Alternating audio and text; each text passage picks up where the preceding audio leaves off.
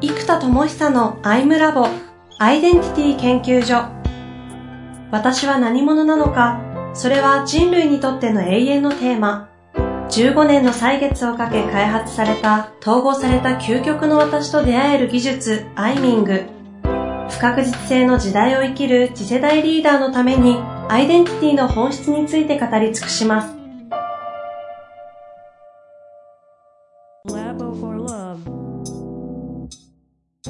こんにちは、遠藤和樹です。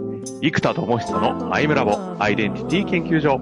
生田さん本日もよろしくお願いいたします。はい、よろしくお願いします。さあ、えー、やっていきたいと思うんですけれども、はい、あの、前回ですね、まあ、まずね、えー、相性の取説がリリースされまして、うん、そのあたりをね、スタートして4回ぐらいやってきた、最後が、ついに第2ロールのイノベーターを解放しようと。いうことで、その第2ロールをどのようにイノベーターとして開放していくかというのをセルフアイミングでしたっけね。うん。アイデリングですかね。そうですね。はい、アイデリングですね。はい。的な形で、まあ、セルフでやっていただいたんですけど、最後いまいちこうできなかったな、みたいな感じで終わったんで、うんこの間に生田さんですからね、きっと何かもうすでに見つけられてるのかなと思うんですけど、いかがなんですか？えっ、と、そうですね、まさに、えっ、と、昨日、その、アイデリングっていうセッションですね。また、インナーツアーズっていうプラットフォームでワンオンワンセッションできるって言ったじゃないですか。はい、はい、はい。で、そこでうちで修行したこうメタマーの人で、えー、まあ、りょうこさんっていう人が、えー、まあもうかなりの腕になってるんですよ。はいはい。あの、ヨガとかもされてる方です、ね。そうです。あのー、なんで僕のこう、ワンオンワンの開発セッションとか今、すごいりょうこさんやってもらうんですけど、えー、そこでアイデリングっていうやり方で、もう、精神空間だけ作って、まあ、一切問いかけをしせずに、僕がセルフで問いも作り、全部内的世界を自由自在に旅するっていうやり方がアイデリングなんです。はい、はい。で、それで、やっぱこう、イノベーターの発動ここまでは発明家、ジェネレーターとしてやりたいというのと、もうやらなければも含めて、うんうん、もう作りきんないといけないんでね、やっぱいろんなことがあったから、それも打破するまで結局作りきるしかなかったのも含めて、ずーっとこもってたので、やっぱり本当の意味でのイノベーションをどう作るのかっていうことを、アイデリングでブワーッと解放して、なるほど、なるほど。流れができてきましたね。じゃあちょっと具体的に、そのね、セル、あの、アイ、アイデリングをすることはないと思うんですけど、うん、どんな感じでこの展望が見えてきたかってところを、ちょっとやっていきましょうかね。えー、っとね、まず、イノベーターとしてって出てきたときに、はい、社会や世界のイノベーションなんですよね。うん、だから、まあ、発明家は人類の進化っていう、ちょっとこうなんつうのかな、イノベーションよりも大きい感じ、えー、人類の進化なので、ちょっとこう、人類そのものみたいな、うーん、まあまあ、絵がちょっと大きすぎるんですよ。えー、イノベーションってのはもっと事業的イノベーションとか現実とか、あの、そういうインパクトっていうのを見てるんです。うん、で、じゃあ、イノベーターの事故として、じゃあ、相性の取説っていう、ね、これもイノベーティブなツールができていたときに、じゃあ、たった一つ何をするべきなのか、つまり、イノベーションが起こる究極のキーワードは何かってことをまずガーッと作り込んだ結果、出てきたキーワードが、場の発生装置を作る。場の発生。場の発生装置。装置。うん。これ何かっていうと、例えば、マリオカートというゲームがそこにボンとあった瞬間、例えば、僕もそうですけど、高校の時とかね、友達4人とかが集まって、異常な集中の場ができるじゃないですか。はいはいはい。で、むっちゃ楽しく、異常に集中して徹夜をしてしまうほど、うん、そこに場が生まれてしまうんですね。はい。でも、じゃあ、マリオカートというツールを使わずに、ファシリテーターが、そんな異常な集中状態を高校生で眠くもならず作れるかというと、やっぱこれ難しいじゃないですか。うんうん。そうすると、マリオカートという、まあ、ゲーム、なんで遊びは手はありますけども、異常な集中状態の集中場みたいな場を作る発生装置になってるわけですよ。はいはいはい。そう見るんですね。うん。で、これ人生ゲームとかもそうかもしれないし、うん、いろんな道具ってそうですよね。はい。はい、音楽もそうじゃないですか。うん。じゃあ、この場の発生装置としての相性の取説っていうツールが、例えば、友達4人のところにバッとありますと。仲間4人。じゃあ、これだけで場の発生装置がマリオカートレベルの異常な集中力でいけるかというと、ちょっと難しいと思うんですよ。うん。もちろんこれだけでもかなり機能すると思うんです。で、ベンチマークとしてやっぱ僕のセミナーなんですよ。この前ちょうど 2day でエネカラ講座をやったんですけど、あ、そうなんですね。そうなんです、これね。あの、生田さんが講師として？あ、もちろんです、もちろんです。おおついに、からね、動きも。そう、出動して相談することにしたので。なるほど。で、ね、ちょっとそのことも後で話聞きますけど、まあまあね、むちゃくちゃ楽しかったんですよ、僕自身も。ああ、と思って、まあまあ、ちょっとそこ詳しく聞きたいところそうそう、これちょっと置いといて、そこを 置いときましょう。はい。この場の発生装置として、うん、その2日間がもう異常な没入状態。うん、自分での学んだけどみんなのね。で、かつ、すごい楽しくて、すさまじい自己開示と、相互理解と、あと、自発的にどんどんどんどん内容が深まっていく感じ？はいはい。っていうのが起きてて、もう2日間がほんと一瞬でバッと終わってしまうほど、体感値としては。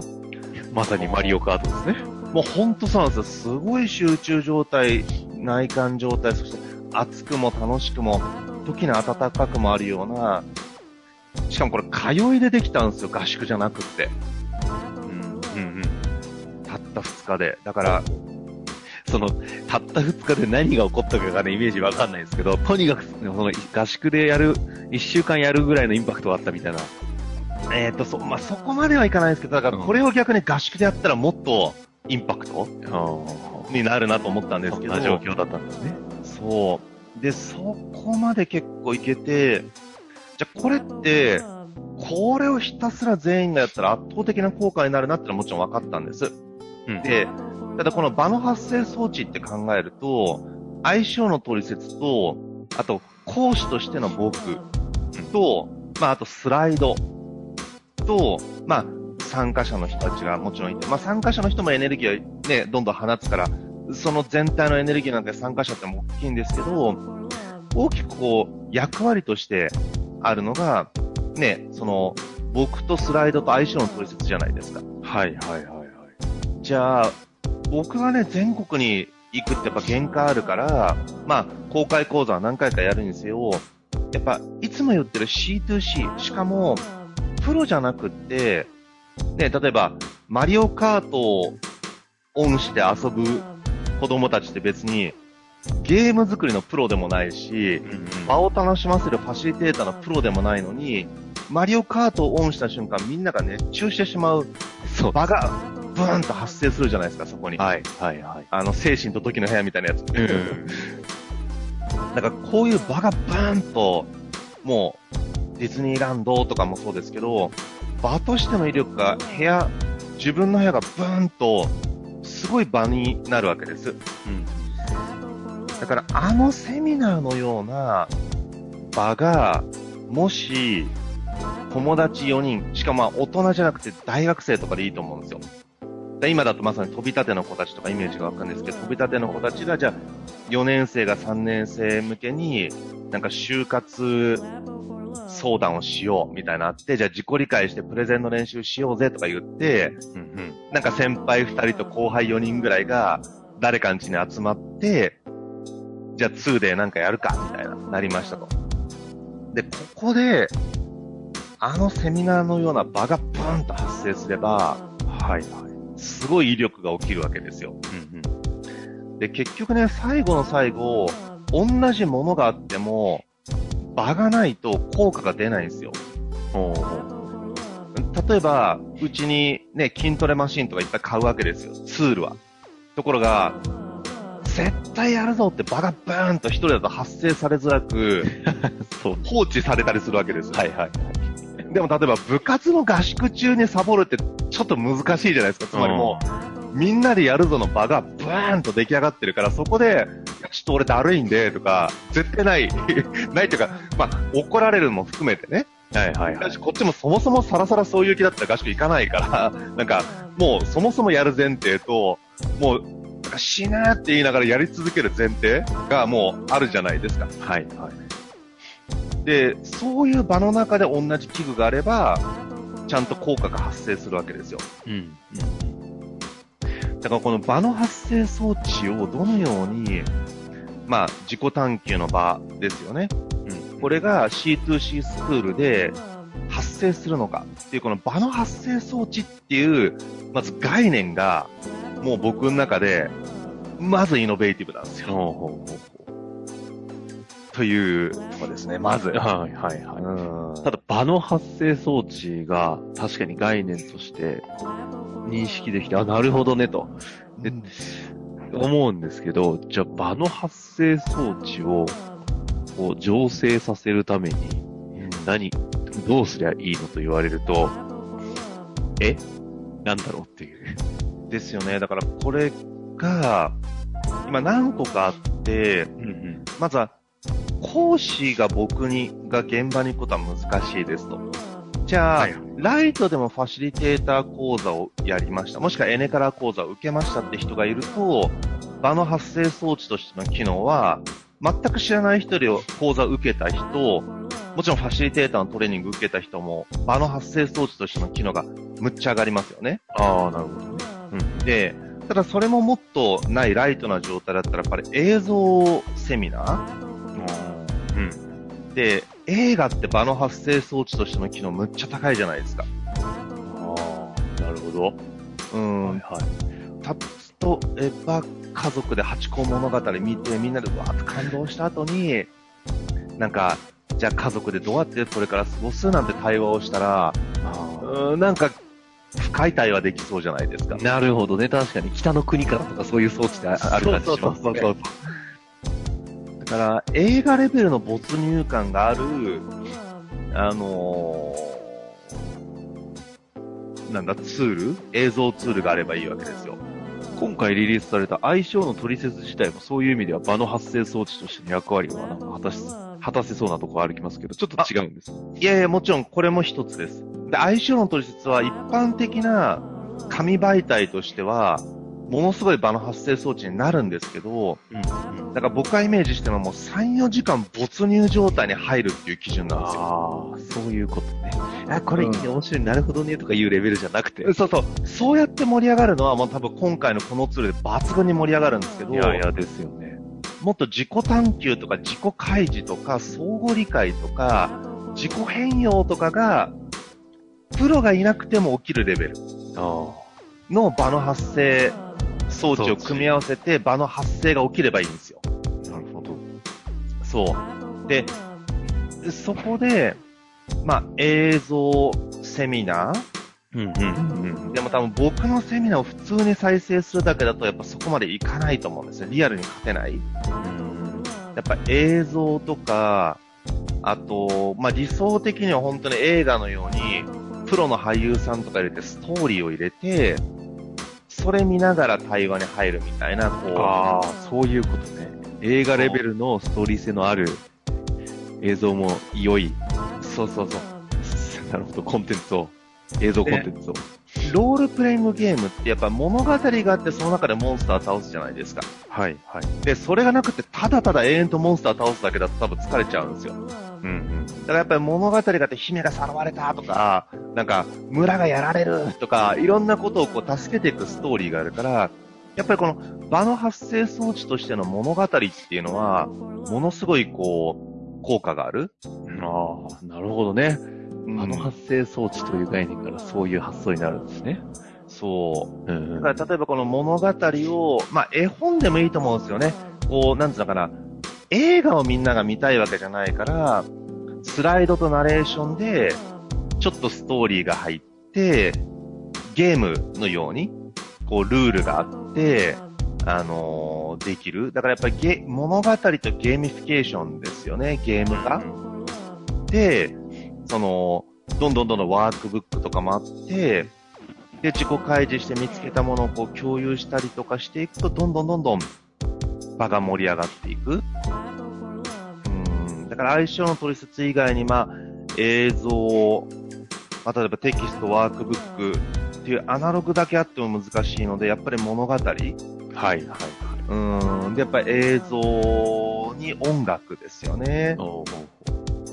で、あとやっぱりできれば、アナログの、例えば人生ゲームとかもそうですけど、カードゲームもそうなんですけど、アナログのカードとかツールがあると、やっぱ全然違うんですよ。アナログのツール、カードね。うん。はいはい。だからこれはまあ、エネカラカードとか今作ってるので、もう作ってるんですね。そうです。まあもうデザインがもともとあるものを使うんですぐなんですけど、とにかくこれらを組み合わせて、僕のセミナーのような状態、まあ当然ね、いや、どんな歌手でもそうだと思うんですけど、家で C、C まあ、そうか、今 CD じゃないのか。家で音楽を流して起きる感動と、ライブの感動はやっぱり別次元じゃないですか。そうですね。そう。だからやっぱり本人しかできない。だからここで言うと僕しかできない講座はもちろんあるにはあるにせよ、ただ音楽だったら例えば誕生日パーティーの演出で、好きな歌手の音楽を流してそこに感動が生まれるとか涙が生まれるってのは起こりうるじゃないですか。うん、でも、それだけクオリティの高い、なんだろうな、音源と再生装置としてのね、スピーカーとか、そのアンプとかがあるから現代ではね、まあできるわけです。だから、じゃあ研修っていうのが、その、ね、ライブというプチライブ発生装置がね、スピーカーであり、うんうん、アンプであり、ね、音源でありですけども、これの研修の機会だときに、まあ、講義もそうだし、あとは瞑想ワークを入れましょうとか、まあ、いろんなアプローチがあると思うんですけど、はいはいはい。うん。とにかくその場の発生装置を作りまくってー、それをオープンイノベーション化して、みんなが自由に使ってどんどん工夫してっていうのができるように、あのー、やっていくことが、こう、体験が起きていく。ああ。うん。なんかシェアオフィスとかワあの、コワークとかああいうところみたいなところの場との相性は、やろうとしてることはなんか相性良さそうですね。うん、そうです。なんかコワーキングスペースの場の発生装置なんですよ。フリーランスの人が家で一人で集中しづらいと。